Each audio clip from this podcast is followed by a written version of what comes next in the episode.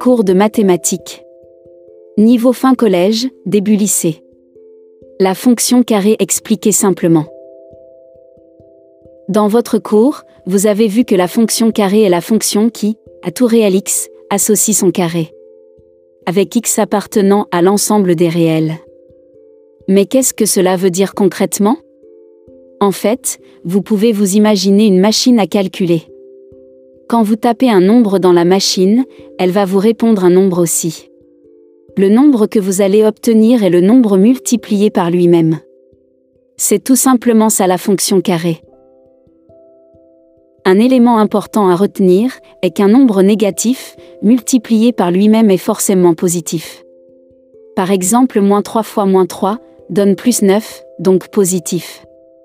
Bien sûr, un nombre positif multiplié par lui-même est aussi forcément positif. Donc, au final, on a la fonction carré qui ne nous donne que des nombres positifs ou nuls. La représentation graphique de la fonction carré est facile. Imaginez simplement une courbe en forme de U qui ne va jamais dans les nombres négatifs. Vu que la forme du graphique est en U, alors vous vous doutez bien que quand on a un x qui est compris entre moins l'infini et 0, la fonction est strictement décroissante. C'est quand on dessine la première moitié du. Mais, à la fin du on remonte, donc la fonction est strictement croissante entre 0 et plus l'infini. Deux termes à retenir. La forme du est en fait appelée parabole.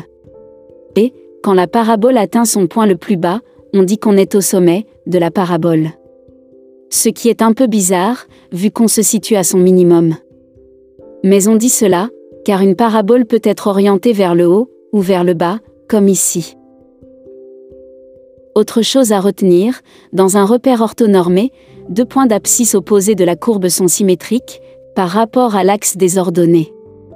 Cela veut simplement dire que si vous tracez des pointillés à partir de x égale 2 et x égale moins 2 jusqu'à arriver à l'axe des ordonnées, alors vous vous retrouverez au même point. Comme vous l'avez deviné, vous vous retrouverez au point d'ordonnée 4. Le point où x égale 2 et le point où x égale moins 2 sont symétriques par rapport à l'axe.